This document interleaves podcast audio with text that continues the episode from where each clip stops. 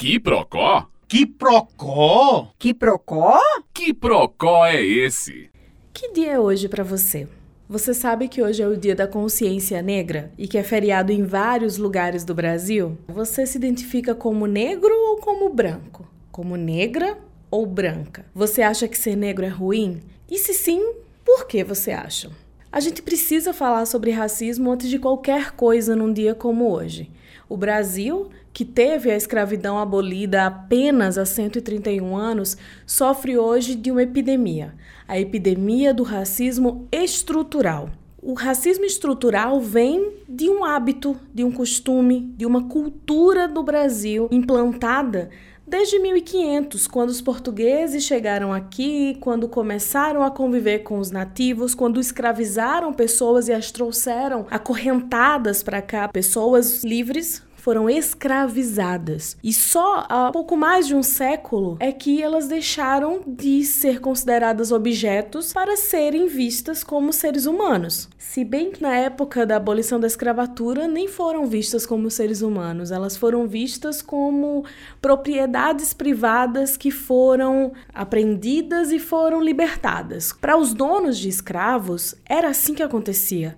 Para quem explorava a escravidão, foi exatamente isso que aconteceu naquele ano e por isso as pessoas negras foram jogadas à própria sorte na rua. Eu sei, você já ouviu tudo isso e para você pode ser uma ladainha sem fim ter que ouvir novamente. Mas é porque brasileiro ou tem uma memória péssima ou não gosta de tratar de assuntos que são desconfortáveis.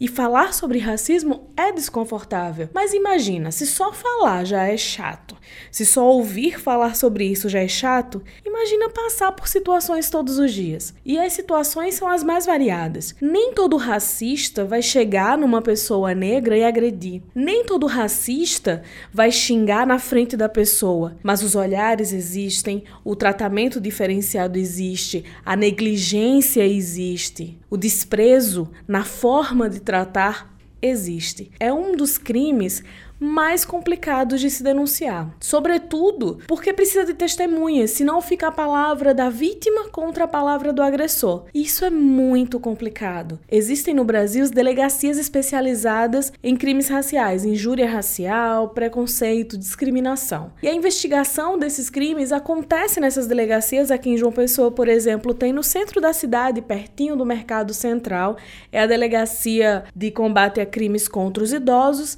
e também crimes homofóbicos e crimes de racismo. Enfim, tem um delegado especializado, as investigações acontecem, mas e quando a pessoa vive falando e se expressando de forma racista, mas ainda assim não se considera racista. E quando ela fala e alguém pontua que aquela fala é racista, mas a pessoa diz: Não, não sou, não, eu sempre disse isso, a sociedade diz isso, as músicas de antigamente diziam isso. É, antigamente não era crime, antigamente as pessoas eram tratadas como objetos. Isso está mudando e é importante que a sociedade se atualize. E o mais importante, prestar muita atenção em cada palavra palavra que é dita. No nosso vocabulário, tão rico vocabulário brasileiro, com tantas formas diferentes de expressar o mesmo pensamento, é imprescindível que se fale da forma correta e que se tome um cuidado excessivo, porque excesso nesse caso é precaução, para que não afete as pessoas, para não utilizar palavras que sejam discriminatórias. E mesmo se você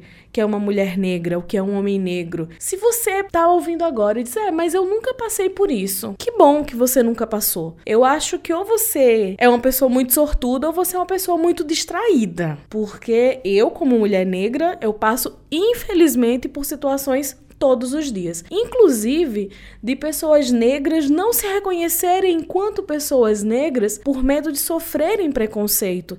E eu nem vou falar sobre dívida histórica aqui. Tem muita coisa que acontece e é importante que a gente fale sobre isso. Eu queria puxar um pouco mais para nossa cultura e o quanto ela embranquece as pessoas. Aqui no Brasil, nós temos dois dos escritores mais conhecidos e valorizados do mundo: Machado de Assis Era negro, mas ele foi embranquecido com o tempo. Você certamente deve ter lido alguma obra de Machado de Assis no colégio e os fãs de literatura brasileira com certeza leem desde a adolescência e seguem lendo literatura brasileira, então já devem ter passado por Dom Casmurro, por Memórias Póstumas de Brás Cubas, podem ter passado pelos contos maravilhosos e um que eu gosto muito, A Igreja do Diabo, um conto de Machado de Assis incrível, ele que é reconhecido no mundo inteiro e que usou na sua obra muita ironia, muito sarcasmo, sabe? Ele sempre pontuou as questões raciais com ironia para mostrar, para cutucar o racismo que existe no Brasil. Isso já lá antigamente, ele que é de origem pobre, mas quando ele se colocou, quando ele esteve numa posição melhor financeiramente e estabelecido enquanto escritor, ele começou a colocar nas suas obras questões raciais e questões sociais que são analisadas exatamente dessa forma. Há diversos trabalhos acadêmicos analisando a obra de Machado de Assis, que é imensa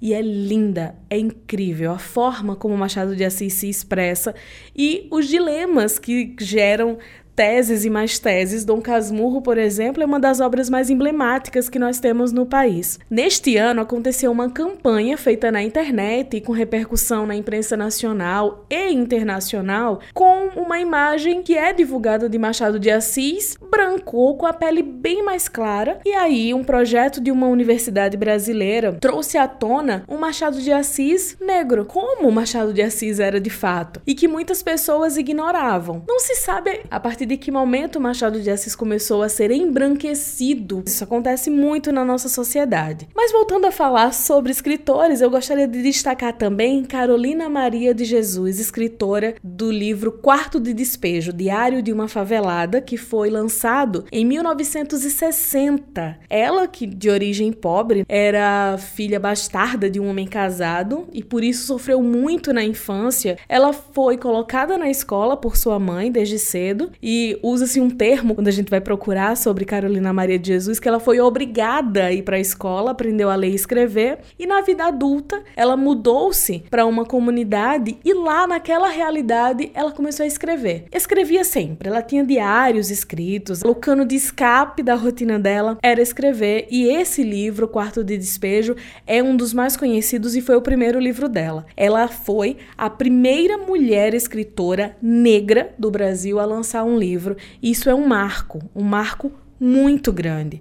Quando a gente vem para a atualidade, nós temos uma diversidade imensa de mulheres no Brasil e quando a gente fala do mundo, aí sim não tem limites para tudo isso, porque é muita mulher boa, muita mulher maravilhosa escrevendo teses e fazendo análises. Eu gostaria de destacar duas mulheres na atualidade que fazem análise de contexto e que escrevem sobre feminismo, sobre sociedade e sobre negritude. A Djamila Ribeiro e a Joyce Bert. As duas são muito ativas também nas mídias sociais, o que é muito importante. Sobre feminismo negro, por exemplo, a Djamila Ribeiro lançou um livro aqui no Brasil, mas já lançou também em outras línguas. E apesar de ter esse reconhecimento internacional, as duas sofrem muito preconceito aqui no Brasil muito racismo. Há um, um, cuidado muito grande e uma preocupação quando a gente fala sobre livros e sobre literatura, porque veio à tona alguns anos atrás e com um pouquinho de pesquisa se encontra também, inclusive na biografia dele, Monteiro Lobato, escritor e criador do sítio do Pica-Pau Amarelo, né? As reinações de Narizinho, as histórias de Pedrinho e de Emília, sabe? A famosa boneca de pano que ganha vida. Pois bem, o que está por trás de tudo isso? Declarações racistas, desrespeito à tia Anastácia, falas que são extremamente ofensivas. E por trás disso tudo, o pano de fundo tem a postura extremamente conservadora e eugenista do próprio Monteiro Lobato, que participava inclusive de grupos de supremacia branca, era um admirador da Ku Klux Klan, e isso escrevendo para crianças, sabe? Colocando nas crianças e, e trazendo para o universo infantil uma discriminação que infelizmente as crianças aprendem. É importante dizer que desde as pessoas mais letradas ou as pessoas menos letradas com educação formal, elas precisam se atentar para a importância dessa data. Se nós formos falar sobre as conquistas nesse dia 20 de novembro, no Dia da Consciência Negra, há o que se conquistar sim. Nós temos cotas nas universidades, nós temos pessoas negras conquistando espaços, apesar de ser difícil ter pessoas negras ainda na liderança e à frente de empresas. Nós já temos, nós já temos um número crescente de negros nas universidades. Mas aí um dado que foi divulgado ontem, dia 19, pelo Instituto Brasileiro de Geografia e Estatísticas, o IBGE, é que aumentou o número de negros desempregados no Brasil. Enquanto houve uma redução no número de pessoas que se declaram pardas e brancas, houve um aumento de 0,4% no, do, de desempregados entre as pessoas que se declaram negras. Pode ter a ver com qualificação? Sim, uma vez que há ainda, infelizmente, um número imensamente maior de pessoas negras nas comunidades, de pessoas negras com uma condição financeira menor e ter condição financeira menor, mais complicada, também tem a ver com acesso a universidades, com acesso à qualificação profissional, com acesso às oportunidades e tem a ver diretamente com o alto número de pessoas negras presas, pessoas negras detidas nos presídios Brasil afora. Gostaria de finalizar repudiando um ato que aconteceu ontem na Câmara dos Deputados, em Brasília. Há uma exposição com cartazes, com quadros, falando sobre esses dados que o IBGE vem divulgando desde a semana passada em relação à sociedade, às desigualdades raciais, às desigualdades sociais do Brasil, e são dados alarmantes, são dados que precisam de atenção realmente.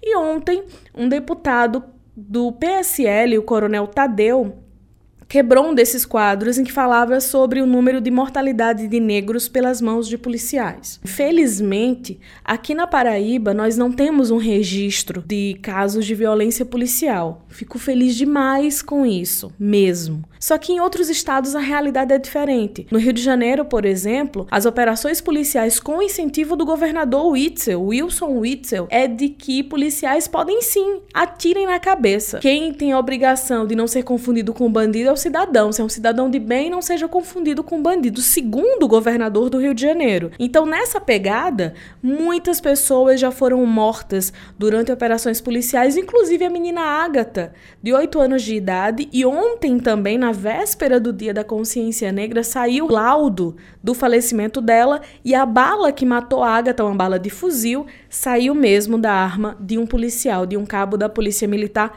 que não foi preso, inclusive, vai ser julgado, mas segundo as informações que foram passadas à imprensa, não havia conflito realmente, mas ele estaria preparado para atirar numa motocicleta que passou em alta velocidade, errou o tiro, atingiu a van onde a criança estava. Mas um fuzil não deveria ser usado só num combate, numa troca de tiro? Não havia troca de tiros na hora. A polícia é necessária, eu concordo com isso mas não para sair atirando no meio da rua a qualquer momento e em qualquer direção. Uma moto passa em alta velocidade não é motivo para atirar com fuzil. Polícia tem planejamento. Segurança é feito com planejamento. Se for para atirar a ermo na rua, nem precisa de treinamento, né? Vira um bang bang, vira barbárie. E nós estamos em 2019, século 21. A gente não precisa partir para a barbárie. É um momento de tentar reverter um pouquinho. Eu sei que a história é muito recente, eu sei que muitas pessoas que estão me ouvindo acham isso uma besteira, mas não é. As vidas das pessoas não são besteira. Vidas estão se perdendo pela violência estrutural do país, infelizmente. Dá tempo mudar tudo isso, dá tempo reverter tudo isso com conscientização e boa memória não faz mal para ninguém, né? Meu nome é Ivina Souto e este é o Que Procó de hoje.